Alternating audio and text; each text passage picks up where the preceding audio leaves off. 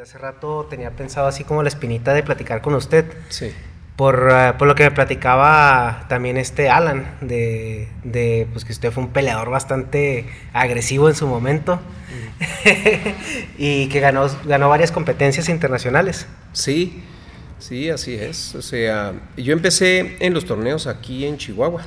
Ajá. Y este, y, y al empezar, pues empecé ganando porque me gustaba dedicarme con Ajá. ganas.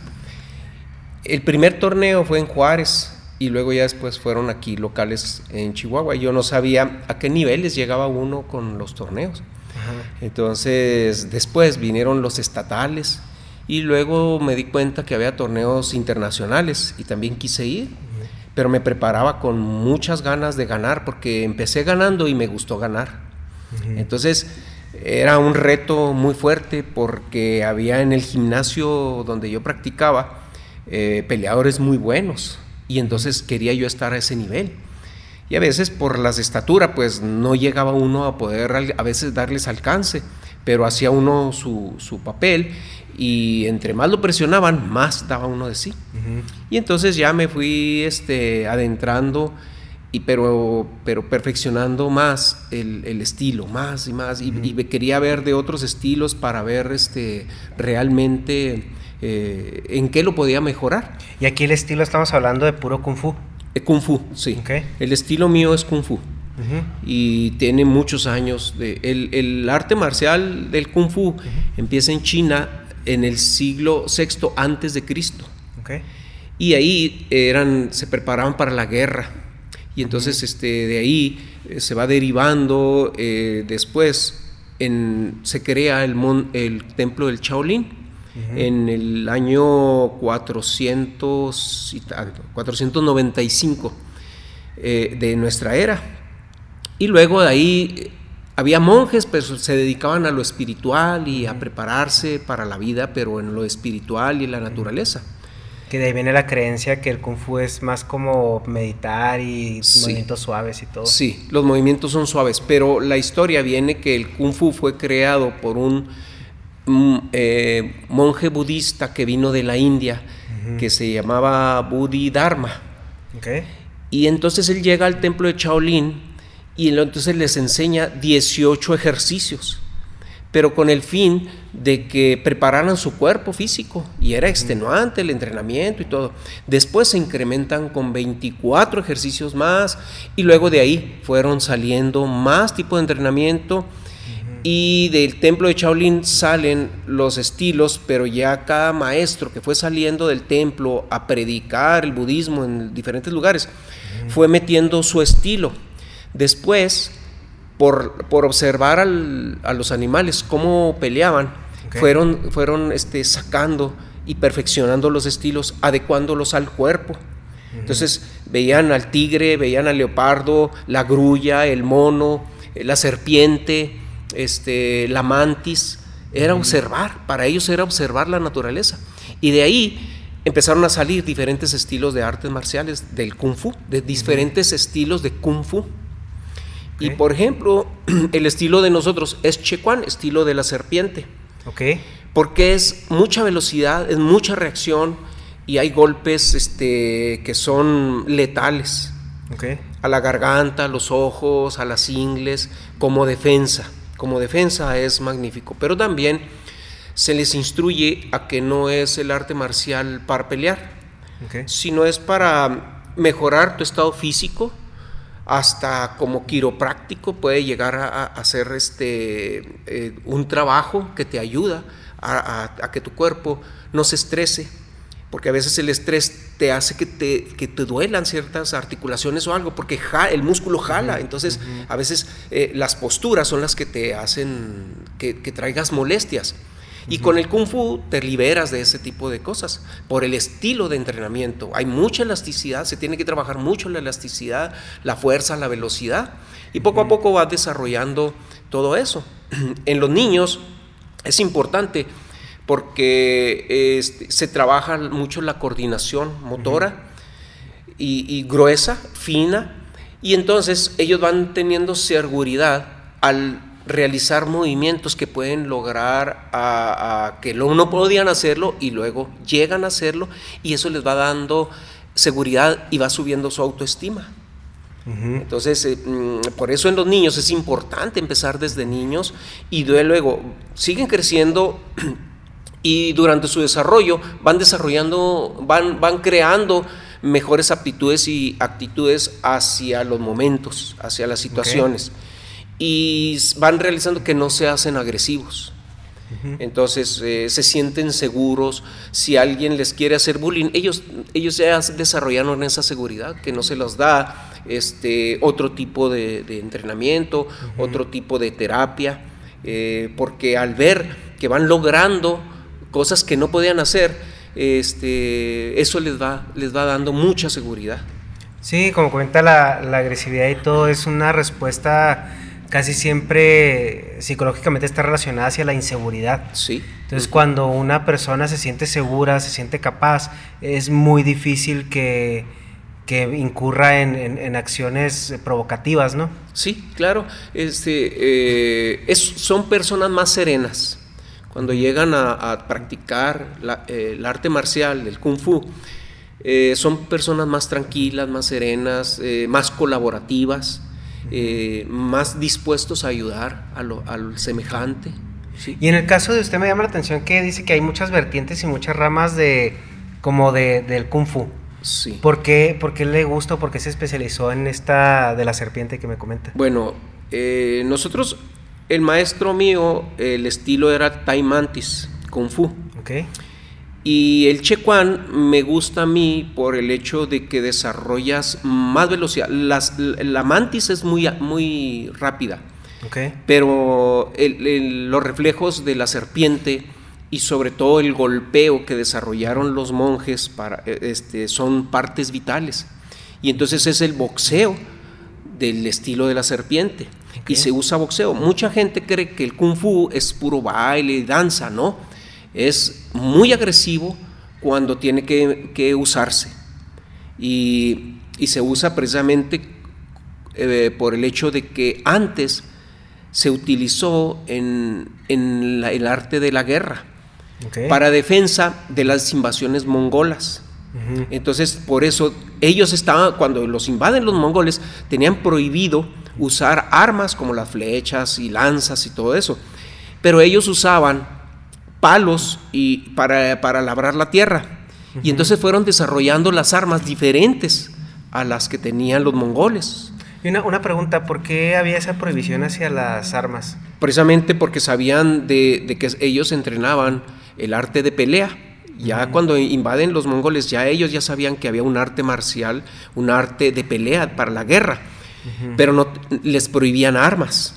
Pero ellos, como labraban la tierra, empezaron a usar el bo, que es un palo alto, hay otro corto, el yo, el bo, y luego los chacos, los nunchacos, se usaban para cortar el arroz. Mm. Entonces los bancos, todo lo que podían ellos, empezaron a desarrollar a escondidas este, el, arte del kung fu con, este, con herramientas de labranza. Okay. Sí, era un poco para disfrazar ahí el uso de armas. Sí, sí. Y cuando ellos estaban bajo ese dominio, hicieron un tipo de pelea que no se golpeaban, sino era mucho movimiento, pero no sabían que era para seguir desarrollando el arte marcial y seguir practicando, para que den de, delante de los mongoles, pues creían que era una danza, creían por eso los movimientos así. Mm, ok, ah, ya entendí, o sea, era cuando los mongoles estaban dominando. Sí, dominando, ah, sobre todo el norte de, China. Que era algo parecido al capoeira, por así decirlo. Sí, sí, o sea, que es lo que nosotros conocemos. Ajá. Pero en el arte marcial chino los movimientos eran suaves y, e imitaban la pelea. Ajá. Pero no sabían que estaban imitando ya la pelea de un, de un tipo de animal y todo eso. Y entonces ellos estaban preparando sin pelear este, eh, con las formas o katas que les llaman en, japonés, este, se estaban preparando para la guerra. Después ya vienen eh, que les llamaban lo del turbante rojo, que se prepararon a escondidas, que se llamaba eh, loto blanco. Y ellos fueron los que expulsaron, ya después con el arte de guerra, expulsaron a los mongoles de, China. y se quitó el dominio y entonces se unifica ya China. Que el turbante rojo viene siendo como las fuerzas especiales. Sí, sí, ajá, sí, porque en las películas chinas se ha visto que hay unos que traen turbantes rojos. Ok. Y eso, eso representaban a el, equipo especial, el grupo especial de, guerreros chinos. Ah. Es muy interesante el origen. Y tenía un amigo que él, le tocó estar en Afganistán cuando fue la guerra de, Estados Unidos allá. Y él nos decía es que nosotros el entrenamiento de pelea cuerpo a cuerpo eh, tiene que ser letal porque significa que es el último recurso que tienes. Donde ya no tienes un arma, no tienes ya a lo mejor municiones y estás de frente y es tu vida o la de él. Entonces, de, si, si lo que usted me comenta que el kung fu se deriva de un arte marcial para la guerra, entonces me imagino que sí evolucionó para realmente ser letal en, con el mínimo esfuerzo, ¿no? Sí. De hecho, los israelitas desarrollaron un sistema, pero todo eso se fue desarrollando este, por, porque se fueron diseminando las artes marciales. es el, Krav Maga, ¿no? El, Krav Maga. Krav Maga. Sí. Ellos desarrollan el Krav Maga para. Son tipos de entrenamiento diferentes. El Krav Maga se usa, por ejemplo, para soldados, para escoltas o para policías. Y son diferente el tipo de entrenamiento, es diferente completamente, porque el de soldado es para matar, sin armas, tienes que aprender a hacerlo, y como defensa, pero sobre todo es como ataque. Ok. Y en la, bueno, y cuál, o sea, ¿cómo nos, son los otros estilos de, Kung Fu derivados de los otros animales? Sí, hay, hay por ejemplo, estilos que usan cinco animales. Hay otro que se caracteriza por ser más este, de la grulla o más del mono. Eh, y este y entonces ellos se caracterizan porque se enfocan más en esos movimientos. ¿Y qué nos puede decir de, por ejemplo, cada uno? Que, ¿Cuál es como la lo que resalta de, de cada estilo según el animal? Bueno, eh, eh, por ejemplo, se usa hasta el, dragón. Son las posturas que se usan y el ataque y la defensa. Por ejemplo, en el ataque del dragón se usa la mano así. En el, tigre es así. En la grulla se, usa este movimiento aquí así. Y en la mantis se usa esto. Aquí así. Mm. ¿Ok? Por la forma de las patas, de las manos de la mantis. Es, Eso es. Y entonces se ataca también de esta manera con los dedos aquí así. ¿sí? Entonces todo ese tipo de... Y, por ejemplo, el del dragón, que por tradición ellos por, por su... Este, por la tradición de creer en que existían los dragones y todo eso, eh, le atribuyen eh, también cierto, cierto agresividad y entonces hay la patada de giro que se usa, este, se usa y dicen que es la vuelta del dragón. Hay un movimiento también que nosotros usamos en las formas que se llama el vuelo del halcón y es un movimiento pues que está en esa fotografía de allá.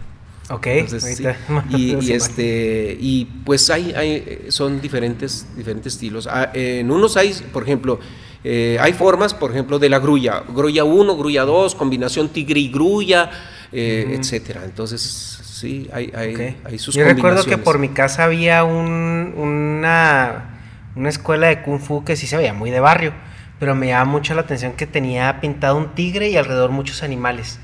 Y que decía eso, kung fu y cinco animales. Y venían listados que el tigre, la mantis, la grulla, el dragón pero nunca, nunca había entendido el, el trasfondo o las vertientes del kung fu. Sí, es que eh, las formas que van a hacer se, se utiliza, por ejemplo, los movimientos de la grulla y son muy bonitos, son muy bonitos, pero hay mucho movimiento de defensa y de ataque que se ven suaves. Ajá. En el kung fu no usamos, por ejemplo, eh, la fuerza del otro. Si tú llegas con fuerza, yo te voy a atacar con suavidad, pero te voy a someter. Mucha gente no sabe que en el kung fu no nomás es pelea y todo eso, sino también es sometimiento y son agarres. Es, mucha gente este, ve las peleas ahora de vale todo, cuando en el kung fu desde hace mucho se usaba así. Ese era el tipo de pelea. Sí, cuando me estaba comentando de los torneos en los que participó, yo tenía una idea que era un torneo específico de Kung Fu, pero realmente era como un MMA actualmente. O si lo vemos, eh, ¿quién no se acuerda de las películas de Jean-Claude Van Damme, ¿no? De las de contacto sangriento y todas esas. Entonces era algo realmente, pues se podría decir parecido, ¿no? A, eso. Sí, lo que pasa es que eh, la gente desconocía. Y hay, además hay muchos practicantes de Kung Fu que nos, se han mezclado nada más o han agarrado el, estilo de pelea y de formas. Pero nosotros tenemos todo lo que es sometimiento, lo que son desarmes, este, pelea con, con arma y, este, y, el boxeo. El boxeo es como el boxeo normal, pero con pateo, con rodillas, con codos, cabeza, se usa todo. ¿Y cuál es la diferencia, por ejemplo, de ese boxeo al, kickboxing? Es que en el kickboxing, por ejemplo, bueno, antes del kickboxing había el full contact. Y el full contact era pelea, nada más se podían pegar de la cintura para arriba. Mm, y era boxeo y pateo. Todo el boxeo, todo el pateo. Okay. Reveses, golpes por atrás, por reveses. Pero codos y rodillas no. Entra el kickboxing y empiezan eh, a conocerse el muay y entonces empiezan a hacer el kickboxing, donde empiezan a, meter patadas abajo, pero no, y boxeo, pero no se pegaban con rodillas y con codos. Después se disemina más, se da más a conocer el mutai y empieza la gente a saber que pues también se pueden usar rodillas y codos, cuando en el kung fu siempre lo hemos hecho. No más que en los torneos es prohibido. En un torneo abierto de artes marciales compiten de tanto de karate polinesio como japonés, como coreano, chino, todo estilo. Entonces, ahí dice, ok, esto se vale en este torneo. Y entonces usan banderas cuando están, hay cuatro jueces y luego el área de combate, y entonces el que mete el punto levantan la bandera y le dan el punto al que metió el golpe. Y este, pero es, ya no se usa mucho los torneos abiertos, lamentablemente. Este, se han enfrascado cada quien, los de karate japonés hacen su, por ejemplo, en Japón es el Goyo Ryu o, eh, el karate Do, y hay otros. Y entonces cada quien ya tiene sus torneos. Cuando antes que eran abiertos, pues se veía la variedad. Sí, antes era que hagan los trancazos, ¿no? sí, sí, sí. Se, había reglamento, pero, pero pues el que era más hábil era el que ganaba que me parece algo muy, muy bizarro en el sentido anglosajón de la palabra que me esté platicando esos torneos y la verdad no puedo evitar no pensar en, en Dragon Ball, ¿no? Porque es algo que yo, o sea, a mí me tocó crecer con eso y veíamos es, ese torneo pues muy caricaturizado, ¿no? Y muy exagerado, pero al final de cuentas era una mezcolanza eh, eh, de, de diversidad entre técnicas y personas, porque yo me acuerdo que en la caricatura ponían gente de todos lados y hablaban, oh, es que la técnica de este es, no sé, sentarse en ti, o la técnica del otro es, es más de kung fu, o de karate, y veías todo eso eh, personificado pues en lo que me está comentando. Entonces sí era un ejercicio de diversidad, e incluso yo creo que no sé si tenían oportunidad de conocer a sus oponentes antes de, pelear con ellos, o tenía que descifrar el estilo en... No, eh, esto es interesante y es atractivo, porque por ejemplo en el boxeo, tú ya conoces cómo pelea tu boxeador porque ya lo has visto en peleas, ya has visto, este, eh, eh, eh, lo analizas y luego entonces te enfocas en ver cuáles son sus debilidades. Ajá. En el arte marcial no, no conoces a ninguno. A veces te topas a los que han ido a competir, pero a otros no los conoces. Y eso es lo, eso es como que a ver qué sorpresa tengo y a desarrollarlo tú en el momento. Sí, claro, porque pues no sabes si uno viene disfrazado de karate que realmente es Sí, sí, porque, eh, también practicaban, también entraban a los torneos los de ninjitsu. Y entonces cuando lo veías tú decías, híjole, mano, ¿qué traerán? ¿El ninjitsu que, en qué es? japonés, sí, pero eso lo usaban lo, como los ninjas, Ajá. que se, ellos, este, era como asesinos y era muy fácil descabuirse en la oscuridad y todo eso y, usaban otro tipo de armas también, pero eran también para matar. Y en contacto físico sí, ah, vaya, como dicen mexicanos, ¿se traen con qué? Bueno, pues es que cada quien traía su estilo y, y, este, y ahí dependía la habilidad de cada peleador. Y por ejemplo, en su experiencia, ¿qué estilo se le complicaba más al kung fu? Me refiero a, porque tiene un oponente y pues puede ser que usted diga, no, pues a lo mejor el boxeador a mí se me facilita un poquito más, pero este sí como que es la, la antítesis del, del, kung fu. No, no había estilos, no había estilo que dijera yo, hijo, este se me dificulta, no, eran peleadores. Ok. Había peleadores muy buenos De hecho, tocaban de Goyo Ryu, de Lima Lama, de Taekwondo, había buenos. Pero este, pero no que dijera, eh, hijo, cuando vengan los de este estilo voy a temblar o algo. No, no. Entonces es como que más bien, más bien como propaganda, si dicen, no, es que este es mejor que el Kung Fu. O este es mejor, realmente es, eh, tiene mucho que ver el peleador y la creatividad para usar su estilo, ¿no? Sí, la única diferencia es que el estilo del kung fu sigue muy rico, no está limitado. Okay. Esa es la diferencia. Entonces el peleador de kung fu tiene muchos recursos. Hay ahora peleas de kickboxing y, este, precisamente hay una donde me llama la atención, pero no recuerdo el nombre del peleador de Muay que ese le ganó al campeón mundial, que era por mucho tiempo campeón mundial en, Tailandia. Y viene y le gana esa persona y luego ya no hay nadie que le llaman el Hulk de, en Tailandia. Pues un monje de, Shaolin este, quiso enfrentarlo y se metió con él y se dieron fuerte, fuerte. Y entonces había empate. Volvieron a hacer otra pelea y otro empate y van a hacer la tercera pelea. Entonces, no hay que dijera yo, híjole, mano, este es el único, el, el Muay es lo máximo, o, el, o cualquier estilo, por no decir, para no desprestigiar, o sea, no desprestigiar, sino hablar mal de los demás, no. Este, cualquier estilo puede ser bueno, y, pero es el, que se dedica, el peleador. Es el, pero sí, eh, sí es muy cierto algo que comenta en cuanto al que Kung Fu tiene mucho recurso, porque Sí es cierto que los demás tienen muchas limitantes, por ejemplo el box no puede usar las piernas, en el taekwondo los agarres no, no, son permitidos, incluso eh, pegar con rodilla o con codo tampoco, los golpes a la cara tampoco se valen, y así vamos viendo otras disciplinas que están más enfocadas en cierto estilo, y el kung fu a mí me parece que es un poquito más abierto al respecto. Sí, porque cuando se, ya se practica el kung fu para hacer pelea, necesitas estar muy protegido precisamente para, para cuidar a los, a los que están practicando el arte marcial. Empezamos con un tipo de pelea suavecito, pero ya después, ya cuando van a pelear, ya que se preparan bien, entonces tienen que hacer su pelea bien hecha, pero tenemos mucho equipo de protección precisamente para que no se dañen. Okay. pero que se haga real, no marcar, porque en muchos estilos tiran el golpe a marcar nada más, y se acostumbra uno a no pegar. Sí. Entonces, eh, eh, hasta en el boxeo, cuando por ejemplo usa uno un tipo de careta que trae protección aquí, eh, los entrenadores de box le dicen, no es bueno ese porque te acostumbras a esa distancia. Y cuando quieres golpear bien, te vas a quedar corto. Sí, claro.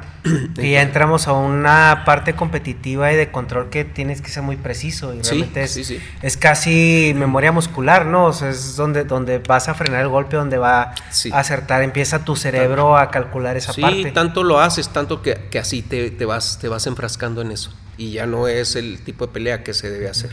Volviendo al, al tema de las competencias internacionales en las que participó, entonces empezó con las locales y luego regionales y porque a mí me parece que eso es algo como muy, bueno, no, muy como no está muy a la luz, o sea, ese tipo de competencias. O sea, a menos de que estés metido en el deporte es algo que no se le da mucha promoción. ¿Cómo, cómo llegó usted a la disciplina del, del, Kung Fu en ese momento? ¿Y cómo fue evolucionando hasta, hasta llegar a lo que logró en, en, el deporte? Bueno, eh, yo había practicado primero en el Seguro Social Goyo Ryu cuando tenía 14 años. Okay. ¿Qué Goyo Ryu en secundaria. Es, japonés, es karate japonés, el Goyo Ryu. Es más fluido mm, este, que el Shotokan. Ok. Sí, entonces, bueno. Y el, parado es diferente también. El parado, ok. Entonces, eh, después, un amigo, ya nos empezaron a cobrar y no teníamos dinero nosotros, mi amigo y yo. Entonces él me dice, oye, viene un maestro que viene de Los Ángeles y que es kung fu, lo que practica. Ah, pues vamos. En ese entonces estaba la serie en la televisión de David Carradine de kung fu. Ok. Y entonces pues nos apasionaba, veíamos y no, pues queríamos ser lo mismo y todo eso. Y luego después empezaron a, salir también las eh, películas de Bruce Lee. Entonces en ese entonces había una efervescencia por el arte marcial. Que Bruce Lee era también Kung Fu, ¿verdad? Era Kung Fu, sí. y, este, y entonces, pues nosotros teníamos ya un entrenador, un maestro de Kung Fu. Y entonces empezamos a adentrarnos, pero porque lo que nos motivaba eran las series de, la televisión y las películas. Cada vez que venía una película nueva de, Bruce Lee, queríamos ir a verla. Oiga, ahí con Bruce Lee, eh, yo escuché una leyenda, no sé qué tan cierta era, que a él no lo querían tanto porque estaba como sus, la mayoría de sus discípulos eran extranjeros. Sí, ¿Eso eh, sí eran muy celosos en el kung fu de los monjes de que se salieran y que se fueran a otros lados y, lo, y pusieran sus escuelas de arte marcial para, para tener dinero. Pero, y, y, sí, hubo varias veces en que retaron a, a, Bruce Lee, eh, retó a muerte las peleas, porque los chinos estaban enojados con él por el hecho de haber dado a conocer el arte marcial que no ellos muy celosos no querían que se diera a conocer. Y hubo en una ocasión lo golpearon de tal manera que lo dejaron pues sin moverse por más de seis meses sí casi casi inválido sí, sí casi inválido quedó y aún así se recuperó y volvió a agarrar fuerza y todo eso y volvió a, los, a, dar clases y a torneos y todo eso, a, hacer demostraciones, ya no a torneos más bien, sino a hacer demostraciones. Y, ese era el origen del, que eran, son muy celosos de su estilo, de sus tradiciones. Y ahora ya hay monjes que han salido del templo de Shaolin, a, que tienen escuelas en Nueva York. Hay un, hay un monje muy famoso que da clases de, de Kung Fu, Shaolin. Y, este, y ya ahora ya, ya no es ya no está tan, Eso fue en el 73, estaba muy, en 1973 estaba muy cerrado todavía. El que un chino enseñara a, otros este, eh, a naciones de otra, bueno, de, otras razas, este, que no fueran chinos, el arte marcial. Ok. Entonces usted se ve influenciado por toda esa eh, corriente de películas, series y le gustaba el arte marcial y. Sí, es más, de niño, así como tú dices que de niño te gustaba Dragon Ball, bueno, de niño había una serie que se llamaba El Pequeño Samurai, que era en blanco y negro. Y apenas mm, recuerdo yo de eso, pero a mí me gustaba y todavía no sabía nada del karate, no sabía nada, nomás que me gustaba lo que veía yo, las patadas y todo. Y, este, lo que hacía místico como que se dividía y se multiplicaba él mismo en, varias personas para hacer creer a los demás que eran muchos, etcétera. pero me gustaba, me gustaba desde entonces. Y, yo, y no, aquí no había nada de karate, no había nada de nada todavía, aquí en la ciudad. Sí. Y llega con este profesor de Los Ángeles a, a, su primera clase y ¿qué pasó de ahí? bueno, este, él, él era de aquí de, de Por Valleza, el profesor. Okay. Pero él se fue a trabajar a, a Los Ángeles y trabajaba en un restaurante chino. Y entonces ahí le daban dónde quedarse a él, le dejaban dónde quedarse. Y luego, este, después, lo invitaron, ya como que le agarraron confianza, y lo invitaron a entrenar. Y entonces el maestro que les daba a ellos era el maestro, el Sifu James Ibrao, que aún vive. Él era hawaiano, pero eh, practicaba el kung fu. Y a su vez él tenía un maestro muy viejo ya, eh, chino, realmente chino. Entonces no se ha perdido lo que es la tradición, porque venimos con todo eso. Lamentablemente, si algo pasa, si no seguimos con esa tradición, se pierde. Y es algo muy bonito, muy, muy bonito, porque pues eh, yo, tuve yo he tenido muchas satisfacciones, muchas satisfacciones en cuanto a, como deporte, como competencia y como he enseñado a, muchas personas el arte marcial. Que la ha pasado más adelante. sí, sí, sí. y bueno, llega, empieza en esta disciplina y se va y me comenta que, que está en los torneos en Juárez en Chihuahua y cómo brinca al terreno internacional. Bueno, fue porque nos empezamos a dar cuenta de que había torneos importantes y entonces yo quería eh, ganar esos torneos, quería competir y a ver qué se sentía competir con gente que venían pues ya de más estados de Estados Unidos, porque en Estados Unidos el nivel era muy bueno, de todos los estilos, porque venían muchos de kung fu diferentes, ahí conocían más estilos de kung fu y más estilos de otros artes marciales. Y entonces era mi interés a ver en qué nivel estaba yo. Y entonces llegué a ir a competir y luego que ganar, Híjole, pues eh, yo decía, bueno, ¿a qué nivel estoy? Nunca me di cuenta, nunca supe exactamente hasta qué nivel estábamos. Pero realmente no era nomás yo, eran algunos del, gimnasio del maestro que pudimos dar a conocer nuestro gimnasio aquí a nivel nacional. Yo ya me fui al nivel internacional. porque no era fácil por la cuestión económica. Tenías que hacer tus gastos, eran pagados por ti. Sí.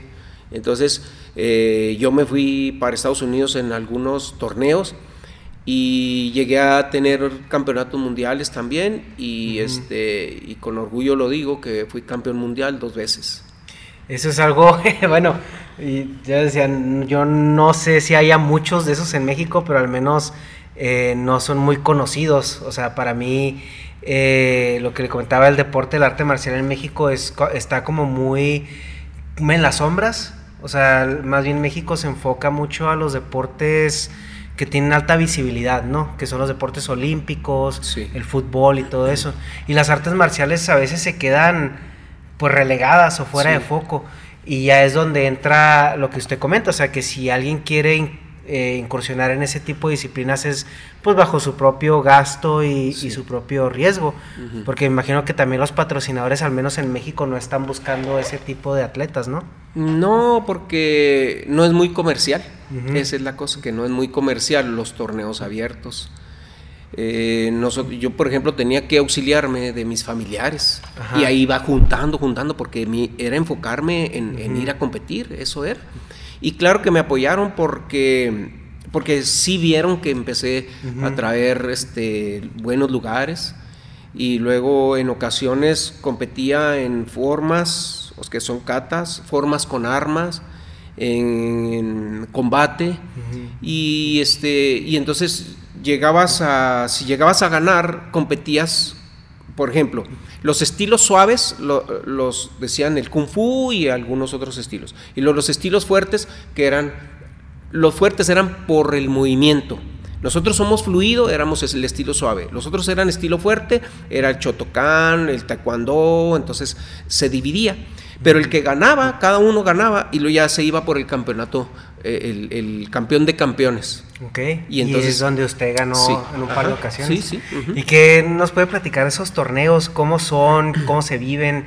¿Cómo es el ambiente? En, las formas es así. Eh, a veces se eh, clasifica en dos, que es estilo suave y estilo fuerte, por las formas. Y luego ya después, el que gane de esos ya compite por el campeón de campeones. En el combate era diferente. Eh, normalmente eran, depende los, eh, la cantidad de competidores, se clasificaba. A veces eran cuatro clasificaciones, a veces eran tres, que eran eh, peso liviano y luego medio y pesado. Y entonces, cuando ganaba cada uno en su, en su peso, peleabas por el campeón de campeones. O sea que te puede tocar con un muy alto, grandote, muy alto, un chiquito, uno más o menos. Sí, sí. Ok. Exactamente a mí me tocó pelear con uno que eh, era sordomudo y cuando, por ejemplo, decían mate o así que, tenías que parar la pelea, él, seguía peleando.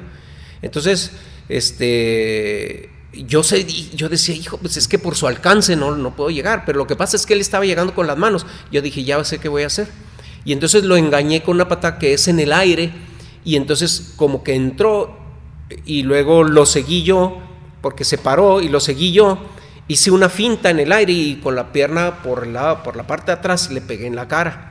Y entonces fue como, como le alcancé a ganar. Ajá. Ese, ya, ya, ya, para la final, ya para la final. Entonces sí, sí, sí. Que es lo que tiene que pasar por la mente en esos momentos. Sí, sí, pues tienes que ser creativo. Ajá. Y por eso es importante desarrollar todo lo que puedas desarrollar en, eh, mientras tienes clase. Tienes que desarrollar todo lo que puedas. Y hubo muchas, muchas competencias este, muy agradables en cuanto a que el tipo de pelea que tenías. Muy suelto de piernas, mucho pateo nosotros y, puño. Y entonces eso, eso era lo que nos caracterizaba. Las patas de nosotros son muy fuertes, no se detienen. Y entonces a veces nos, nos, querían, me amonestaron a muchos de mis competidores cuando yo ya era maestro y también a mí por el hecho de que tenías que controlar el golpe, pero nosotros, eh, nuestro estilo de pelea es fuerte. Sí, porque ya hablamos de que si intentan controlarlo o así, puede incluso lesionar al, Sí, sí, sí, sí, sí, se puede lesionar la cadera, las rodillas, el tobillo, sí, sí, sí, sí puede ser. ¿Y esas amonestaciones era por el tipo de competencia o era porque querían hacer la competencia un poquito más, más relajada? Más relajada. Sí, probablemente eso sea, pero muchas veces querían contar golpes a los otros cuando no entraba el golpe. Por ejemplo, si tú tenías tu guardia aquí, que es la de nosotros, como el boxeo, y te daban una patada y te la van aquí, te querían contar como si fuera hubiera golpeado. No, el golpe debe ser directo al cuerpo, a la cabeza, sí, depende, depende el, reglamento del torneo. Ok, y por ejemplo, los torneos en los que participaba usted, ¿era por puntos o era hasta que, o por rounds o por... No, eran por puntos, por puntos. Tenías que meter en tres minutos la mayor cantidad de puntos. Ah, ok, ok. Entonces era un, solo round, por así decirlo. Sí, y porque eran muchos competidores y la, competencia era en un solo día. Pues estaba pesado, ¿no? Porque ¿cuántas, ¿cuántas peleas se aventó usted en, un torneo, la mayor cantidad de peleas? Diez. Diez. Diez, a veces diez. Que pues son 30 minutos efectivos de, combate y luego pues me imagino que no Eran tres minutos por round, o sea, por pelea. Tres minutos. Y si quedabas empatado, pues el que metiera el primer golpe. Normalmente yo nunca, casi nunca quedé empatado. No. Y este. Era a ganar, era a ganar. Ok. ¿Y el ambiente entre peleadores cómo se, cómo se maneja? Había pues, mucha, mucha compañerismo, era bonito, porque aquí, por ejemplo, nos íbamos de aquí de Chihuahua, cuando íbamos a competir a Estados Unidos, éramos algunos de, de, de Chotocán, y luego eh, de Lima Lama, cuando vivía este Carlos Chao, que este, pues bueno, ya falleció. Y nos íbamos a, competir a Estados Unidos, así en grupito nosotros, y luego iban otros de, diferentes estilos.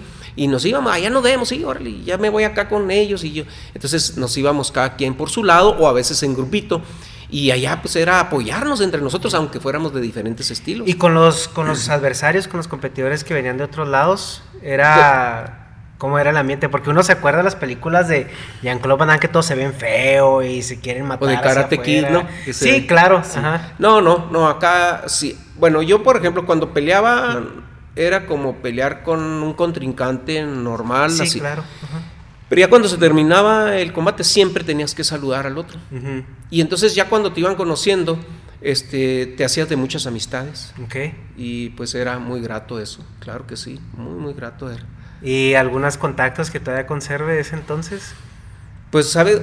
Más golpeado fui en, el entrenamiento. Ajá. Sí, este, una vez me dieron una pata giro y no traía protector, este, me despostilló un diente. Y una vez les estaba enseñando a unos que no estaban tan diestros y les dije, no, mira, tira así, por atrás. Y me dieron con el antebrazo aquí así, me desviaron el tabique. sí, sí, es una historia de lesiones, ¿no? Que mucha gente ve a veces nada más el el éxito, pero no, no ve todo lo que, lo que trae el atleta eh, cargando. Sí, sí, y muchas veces no se, no se ve también algo que yo entendí cuando pues estuve ahí en ciertas disciplinas, ciertos deportes, que a veces cuando llega una persona a la final o llega a la competencia máxima, ya va lesionado, o sea, va así, este, no en su 100% físico como toda la gente lo imagina. Sí, eh, eso se ve hasta en los campeonatos mundiales de lo que sea, hasta en atletismo, en el boxeo, muchas veces, bueno, pues porque si este siempre pelea así, ¿por qué no ahora no peleó? Pues porque iba lesionado o iba con queriéndose enfermar o deshidratado. Sí, claro. Entonces hay muchas cosas. A veces iba uno con un desgarro y aún así iba a competir uno. Nomás se calentaba bien, bien, bien, bien para, para poderse. Y ya cuando venía, pues a lo mejor venía hasta peor. Yo el primer torneo que fui a Juárez iba lastimado de, un pie y aún así me traje el primer lugar. Y fue entrenando. Caí mal, pegué con los dedos en el suelo y, llevaba lesionado el pie derecho, y, pero aún así fui a competir porque yo lo que quería era, era, el primer torneo y, este, y gané. Y yo después de ahí ya dije, no, a mí me gusta esto y, voy a seguir. que eso es el, agarre y, la terquedad del, deportista, ¿no? O sea, que pese a, lo que esté sucediendo, o sea, ya se preparó por, por un objetivo y pues hay que, hay que llegar y hay que cumplirlo. Sí, sí. Sí, es, es que, y luego ya cuando saboreas el triunfo, pues quieres seguir ganando. Y una, cuando ganó su primer mundial, ¿qué fue lo primero que pasó por su mente? ¿Que ¿Quería más o a lo mejor pasó de ya... Lo que pasa es que no me la creía. ya me entregaron el trofeo y todo y no la creía, todavía no la creía. Porque estamos hablando que es, una, es un abierto, o sea, no es... Sí. sí, peleó como en cierta categoría de peso hasta cierto punto. Pero peleó con N cantidad de, gente de diferentes estilos, diferentes nacionalidades y al final se tiene que enfrentar con el campeón de la otra categoría que puede ser más grande que Más pesado, sí. Y, y, aún así saca el resultado y, sí, sí. Al principio, bueno, este, tiene uno cierta duda en entrar a la pelea por el otro que más, más alcance, más todo. Y luego, pues, si ya llegó porque ganó el campeón, pues, no es cualquiera. Ajá. Entonces ahí tienes que desarrollar tu habilidad para saber cómo entrarle. Y esa es la, son estrategias que se usan. ¿sí? ¿Y usted por lo general competía en, la, en el peso liviano o en el Sí, liviano. Sí, siempre fui pesaba 77 kilos. Ya le tocaba bailar con, la más gorda ahora sí. Sí, porque en Estados Unidos había gente de 1,90 y luego pues pesados, y sí. Pero sí, eran más lentos, pero de mucho alcance más lentos que uno liviano. Es como en el boxeo. Si tú ves a las peleas de, de, peso completo, son más lentos que los de peso pluma o... Pues con uno tienen, ¿no? Sí, sí, sí. Con, que te lleguen a tocar, híjole, mano, sí, sí te llegan a lastimar, sí. Sí, sí. Pero es, es muy satisfactorio cuando vas desarrollando esa confianza. Aún así, que yo no tenía la estatura de ellos, que no tenía el peso de ellos, me enfrentaba y con el tiempo fui desarrollando esa seguridad. Y esa seguridad me hizo sobresalir, sobresalir en, todo esto. ¿Cuál, cuál fue el, contrincante más pesado que le tocó? Era, no recuerdo el nombre de él, pero era un americano que era muy alto y tenía como muy salido los pómulos, muy alto, muy alto, y nomás levantaba la pierna y llegaba muy lejos con la pierna. Y ese fue uno de los, de los que se me hizo más difícil de entrar, porque se defendía muy bien. Pero entonces desarrollas movimientos circulares y haciendo fintas y, de, y en cuanto iba a tirar algo yo ya estaba encima de él. Okay. Y entonces, pero claro que me recibía con las manos y también ya tenía más largas, casi tenía el alcance que, mis piernas, pero este, pero sí, sí, ese, fue de las. ¿Y a cómo le tocó tumbarlo?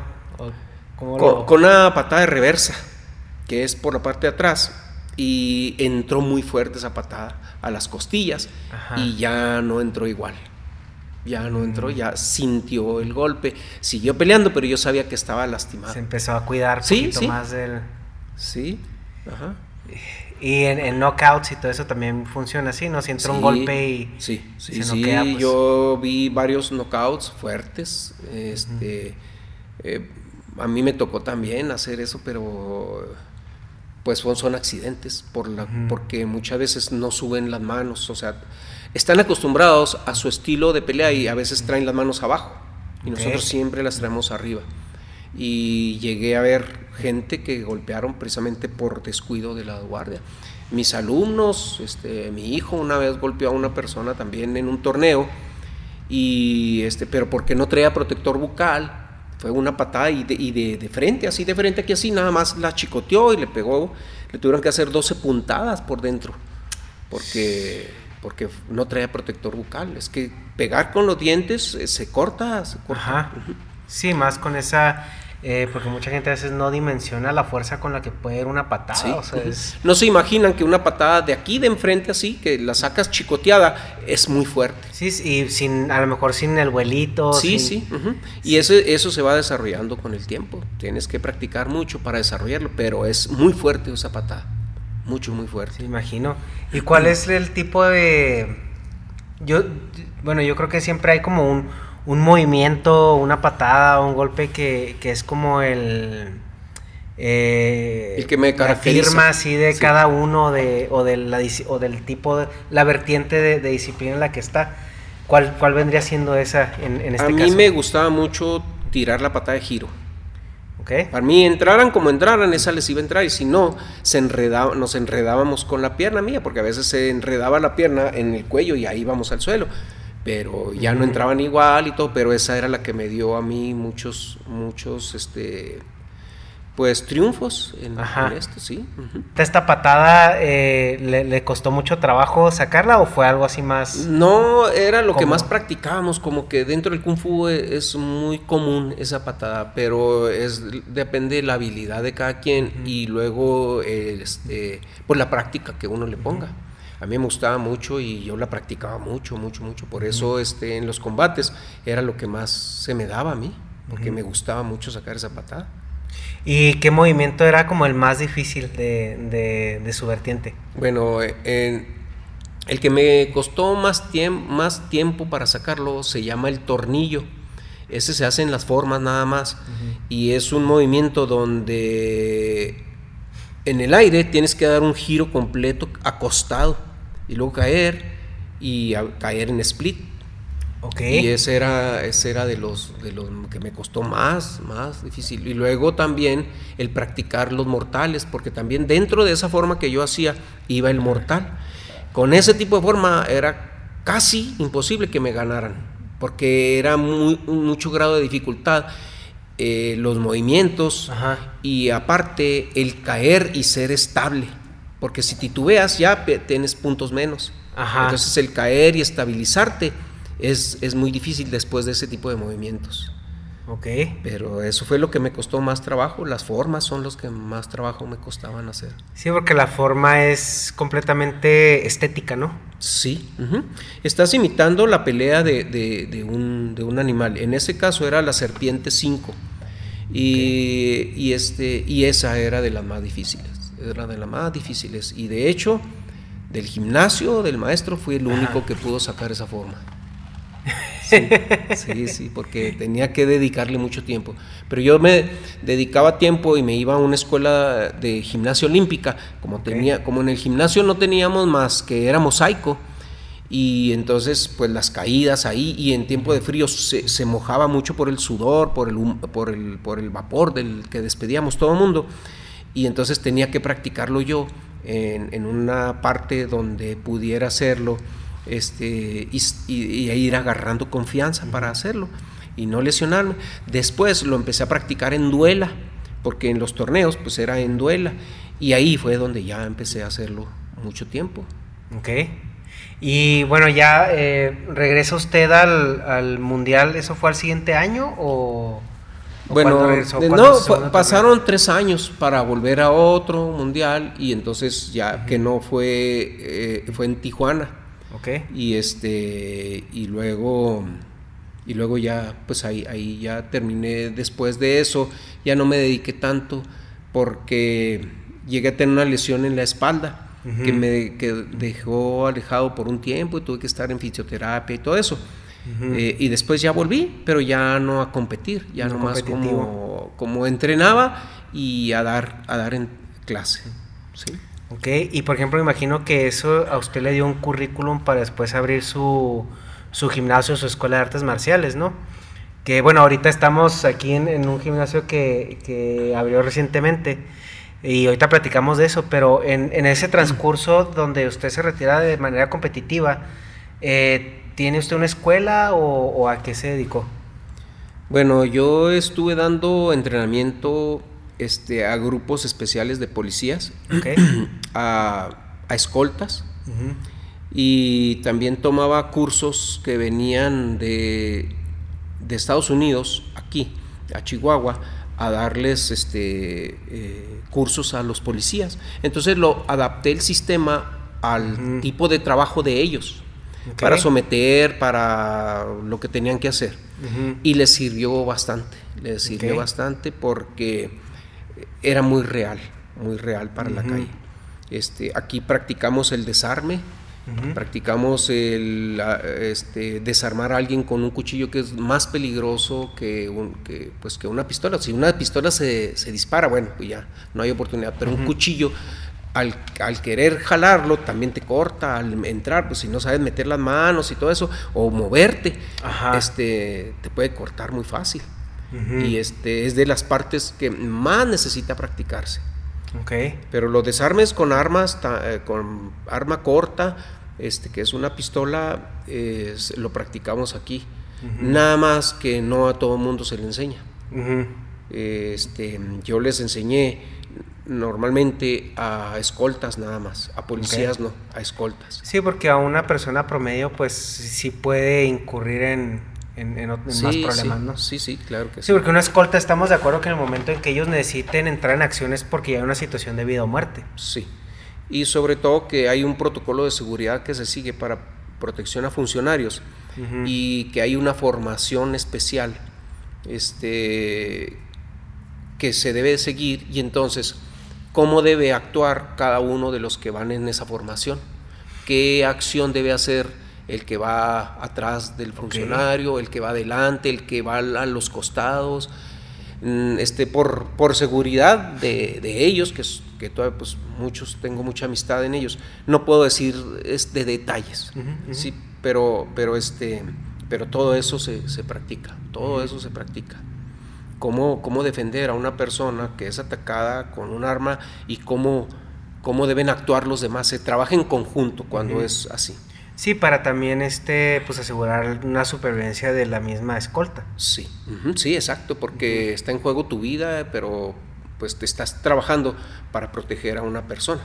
Entonces, tienes que usar tu cuerpo, tienes que saber cómo maniobrar el arma para que no se te dispare a ti y sobre todo, pues, este, tratar de evitar cualquier accidente si hay más gente.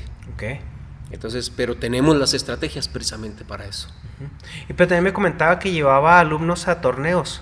Entonces también tuvo, tuvo esa parte de, un gimnasio, un dojo, no sé cómo se llama. Sí, en, en, un tiempo este, me puse a dar clases para, bueno, era como yo era maestro federal en un tiempo y luego eh, había un club, era era este, servicios asistenciales y entonces había danza folclórica, canto, de todo y entonces también había lo que es el arte marcial. Y de ahí eran hijos de maestros y también de gente de la comunidad de ahí de donde estamos asentados, este, llevaba yo alumnos a competir.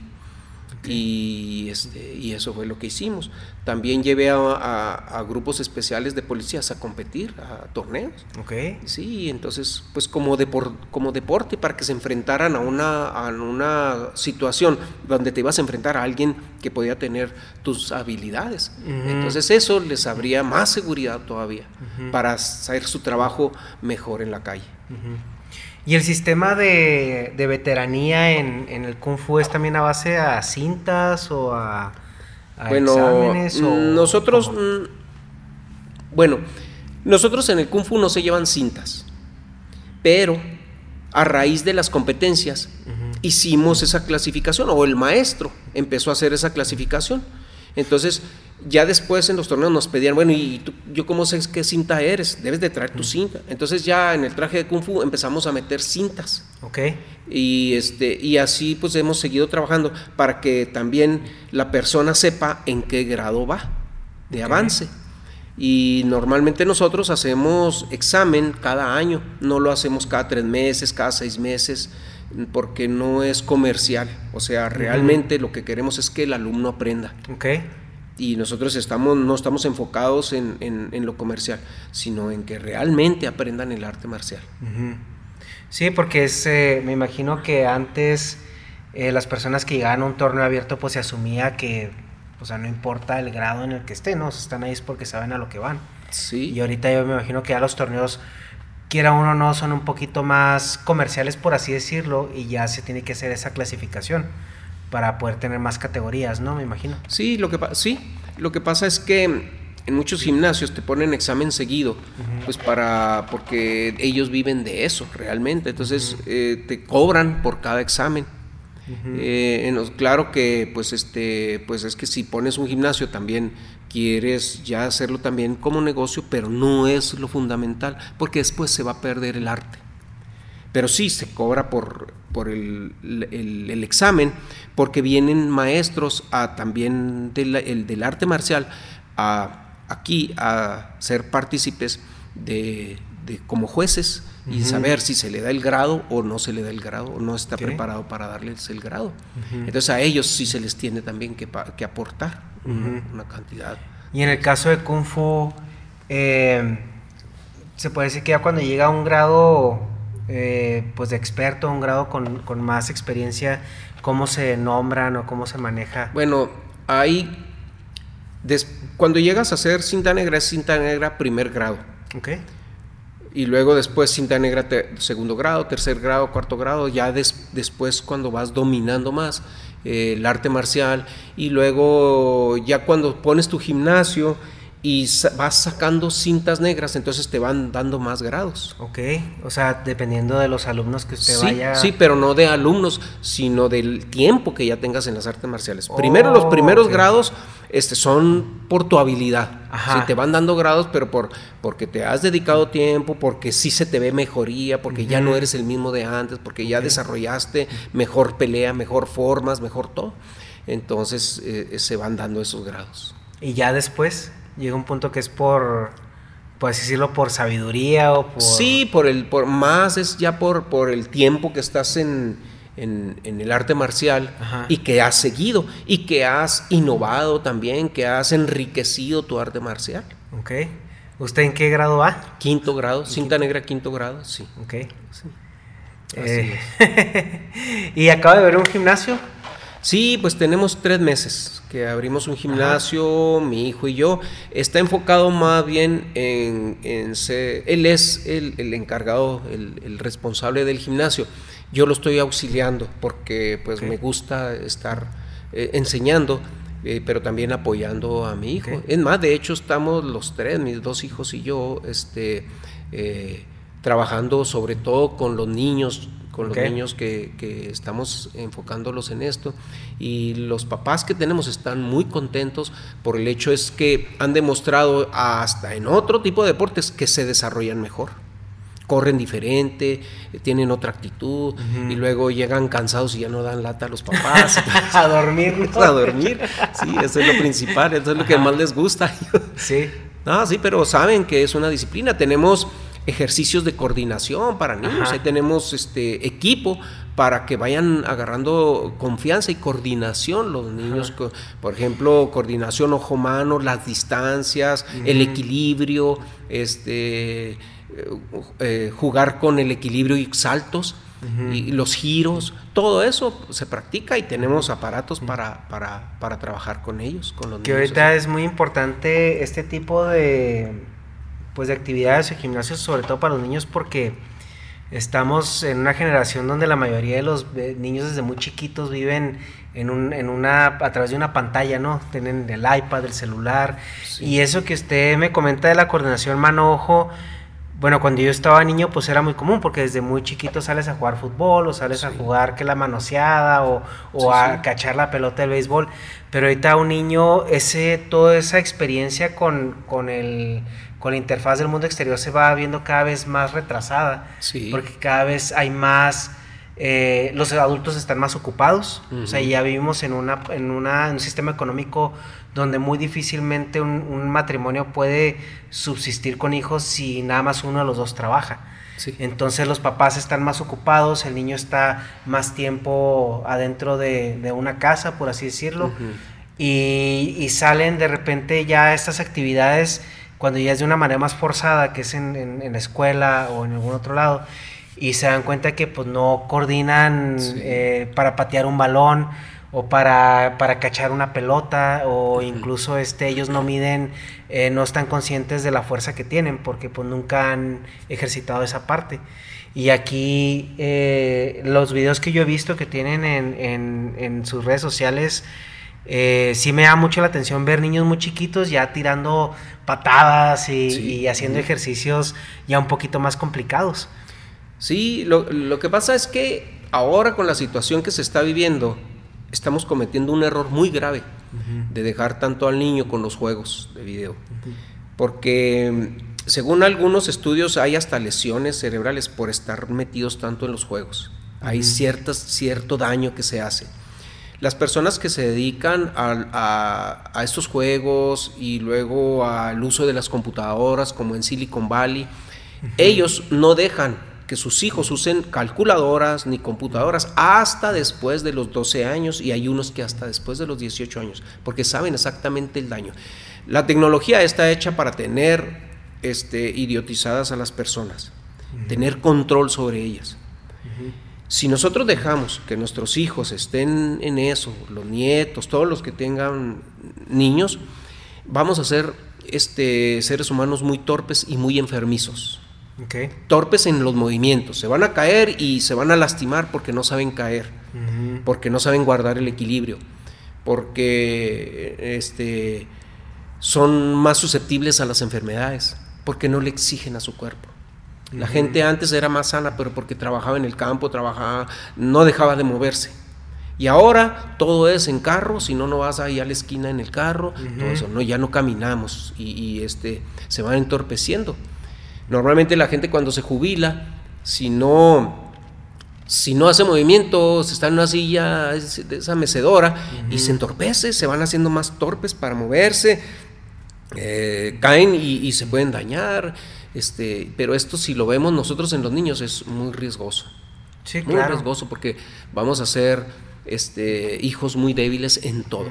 Y aquí se les forja también el carácter, que también ahora, por ejemplo, que se busque el bullying, antes, antes era, no, pues a mí me dan carrilla en la escuela, ahora es bullying. Sí, sí, pues llegas con tu papá y le dices, pues pégales, ¿no? Pues sí, defiéndete o algo, no, les hagas caso o algo, pero tenías que sacar el recurso.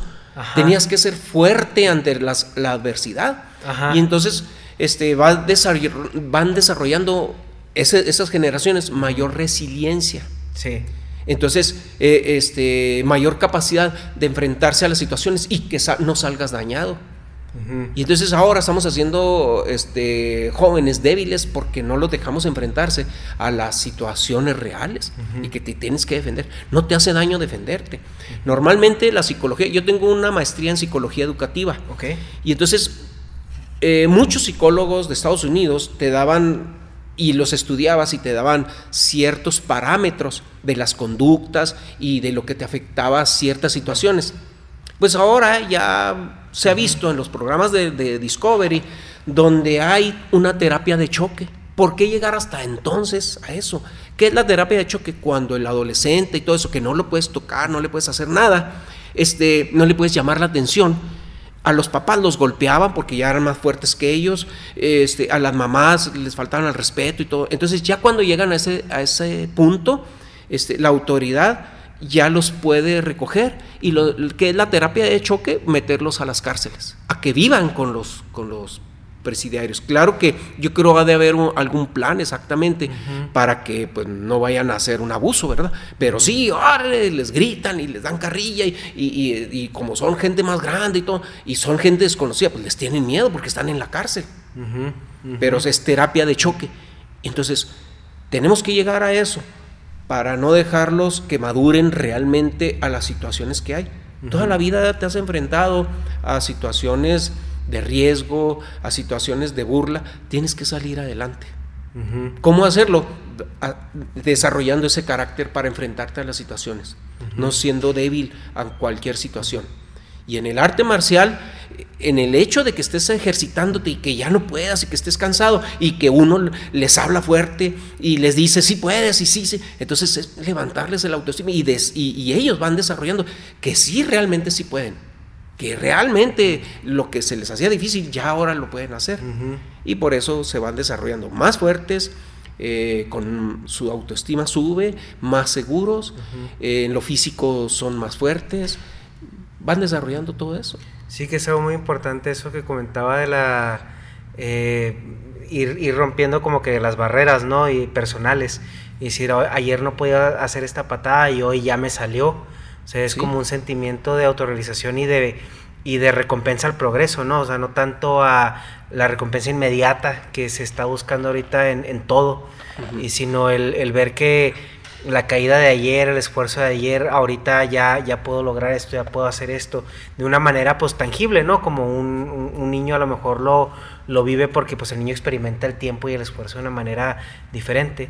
Y algo también que me da mucho la atención es, son habilidades psicométricas que antes eran por default, que era saber caer, saber este, brincar, saber tener balance, Porque sí, yo recuerdo también muchas veces que uno iba en la calle, iba corriendo y sentías que te ibas a caer, pues ya sabes que tenías que hacer bolita y, y rodar, ¿no?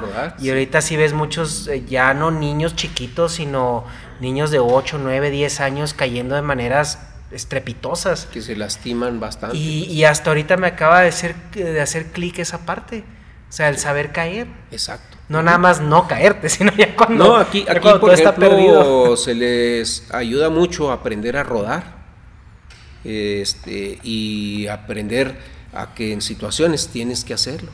Entonces, los saltos y todo ese tipo de cosas les van a ayudar precisamente a, no caer mal, a desarrollar bien lo que tienes que desarrollar como ser humano, que se nos ha coartado todo eso. Y es una combinación de instinto con habilidad, porque me imagino que ya tú, o sea, nadie tira una patada porque piensas que no la vas a lograr.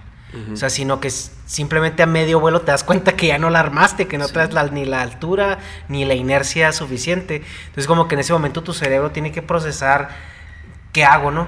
¿Qué tengo que hacer? ¿Cuál es mi recurso? Evaluar cómo tu posición en el espacio y luego ver qué sigue, qué es lo que puedes hacer. Entonces es también una parte donde el, donde el cerebro tiene que estar muy conectado con el, con el cuerpo. Sí, mm, mira, cuando uno era chavalo, andaba arriba de las bardas.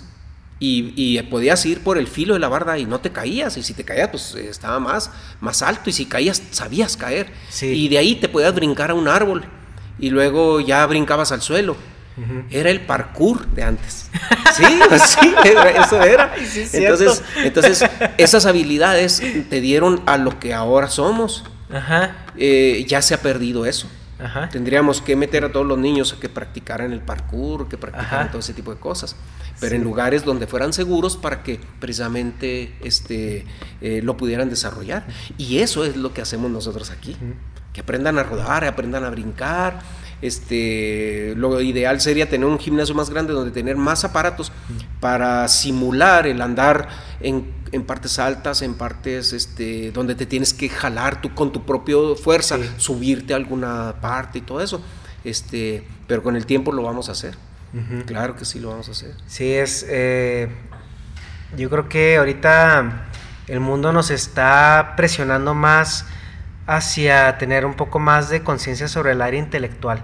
Y vemos muchos programas para que tu niño se concentre más, que sea mejor en matemáticas, que sea mejor en, en, física o en ciencias o en la escuela, que retenga más atención.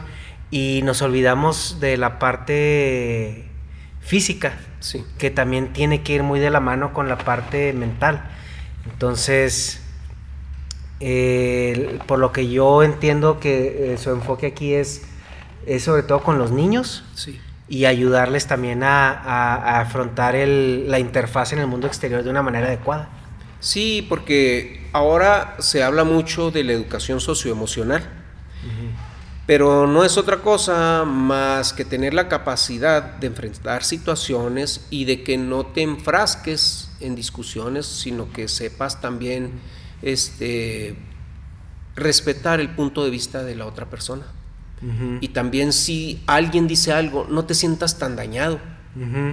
Porque hay situaciones en las escuelas donde, ay, le dijeron a esta niña um, alguna cosa o un sobrenombre y está llorando. Pues no, tiene que ser fuerte. Y me dijo eso, pues yo no soy eso. O sea, si me dijo, ah, no, no quiero poner ejemplos, ¿verdad? Para no. sí, pero. Entonces, bueno, cuando las personas se sienten en situaciones, sobre todo los niños o, este, o los adolescentes, que es una etapa muy difícil porque tienen un cambio hormonal y emocional, tenemos que enseñarles a ser fuertes en cuanto a su carácter y a que las situaciones no los dañen.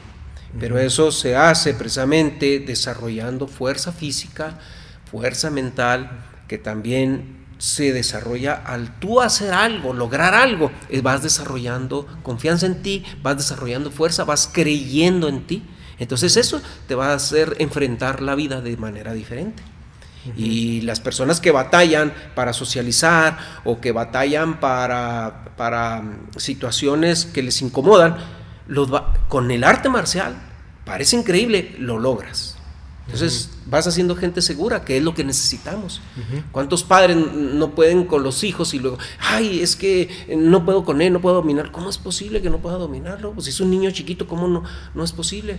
No es posible que no dominarlo, sino que eh, lo sepa guiar y decirle, bueno, esto te hace bien, esto te hace mal.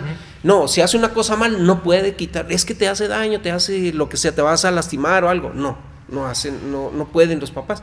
Entonces nos ha limitado las nuevas normas y leyes a nivel internacional en cuanto a que los traumas y que no, es cierto, no te traumas, no, pues a uno le dieron sus nalgadas y, y, mejor psicólogo que el cinto y la chancla, ¿sí o no? Y, y, somos lo que somos y no estoy traumado ni, ni tengo miedos o fobias o algo, no, no, no, simplemente así vivimos y ya después, si quieren, se darán cuenta que estamos formando gente débil. Y este, y fuera también de, la creencia en que hay un ser supremo que este y, que pues no estamos eh, queremos educar a nuestros hijos eh, con situaciones vanas que no tienen fundamento fuerte y este y por eso vamos haciendo gente más débil y más, más susceptible a cualquier situación. Sin amor al prójimo, sin valores, sin querer ayudar a los demás, si no ves a alguien y pues ya te estás haciendo insensible. Este, simplemente antes cuando había un acto de violencia en la calle, duraba meses hablándose de eso. Y ahora pasa en un lado, pasa en otro, ya no nos interesa, ya, ya nos hicimos fríos para, para eso. Y no debemos llegar, o sea, ya, ya estamos, pero no debemos este, llegar a, a, esa, a esa, situación. y, y, aquí en esto, bueno, pues este, me salí un poquito del tema, pero es, son cosas que nos afectan como sociedad. Y tenemos que estar con nuestros hijos, este, inculcándoles algún deporte, inculcándoles por los valores, por el respeto, por la constancia, por la disciplina. Y es, es importante, y vuelvo, el arte marcial es una herramienta muy fuerte para hacer personas de bien. Ok. No, pues muchas gracias. No, de nada. ¿Algo más que quiera agregar? No, no, pues nomás agradecer y espero que, que esto lo vean muchas personas, pues para que nos demos cuenta en la realidad en la que estamos y que somos una opción para, para ayudar en su familia a tener hijos disciplinados, hijos deportistas, que se alejen de los vicios sobre todo, y, este, y que somos una opción fuerte para eso. Ok. Sí, vamos a dejar aquí la información del gimnasio en, en la descripción para que pues ya nomás vayan ahí, la copien y, y, se vayan a todas las redes sociales que tengan. Y pues muchas gracias, está muy interesante esto, la verdad, desde la historia hasta todo este, el cierre de, de, esta plática está muy, muy interesante y tiene toda la razón. Ah. ¿Qué, ¿Qué, le puedo decir? No, muchas gracias. No, no, pues quisiéramos este poner nuestro grano de arena a la sociedad para que no se estuviera yendo por el camino que no debe, que yo la veo que se está yendo. Se está perdiendo muchos valores, se está perdiendo este, que los hijos convivan más con los papás, se está perdiendo la responsabilidad de uno como padre con los hijos, este, todo eso se está perdiendo, entonces no quiero llegar a una sociedad más fría. Nosotros nos caracterizamos los mexicanos por ser cálidos, por ser alegres. Quiero que sigamos con, con eso. Y, este, y sobre todo, pues que las personas para ser alegre, para, para llegar a eso, necesita ser fuerte también, muy fuerte necesita ser, para enfrentar lo que se te viene en, en el futuro. Si a un hijo no se, le, no se le enseña a ser fuerte, cuando tenga un trabajo le van a hacer una mala cara y se va a salir, y luego va a ir a otro y se va a salir, porque no tiene esa fortaleza para permanecer y para saber que si te llaman la atención es porque las cosas deben de hacerse de acuerdo a, a donde estés en ese trabajo. Y son exigencias. Entonces tenemos que preparar gente con carácter, con carácter. De acuerdo. Bueno, muchas gracias. deseo pues mucho éxito, que siga teniendo aquí en su gimnasio. Gracias, Y pues eh, Yo creo que estamos en contacto, ¿no? Sí, seguro que sí. Sí, claro que sí. Las veces que quieran estamos aquí. si quieren tomar video de las clases, de algunas cosas, también. también Pues eh, tienen videos en sus redes sociales, ¿no? Sí, están ahí. Ah, sí, claro, pues yo creo que ahí los, los direccionamos para que vean todo ya el, el, programa y el esquema. y pues ojalá ahí podamos este, platicar después una vez más. Sí, seguro que sí, cuando gusten. Bueno, muchas gracias. Gracias.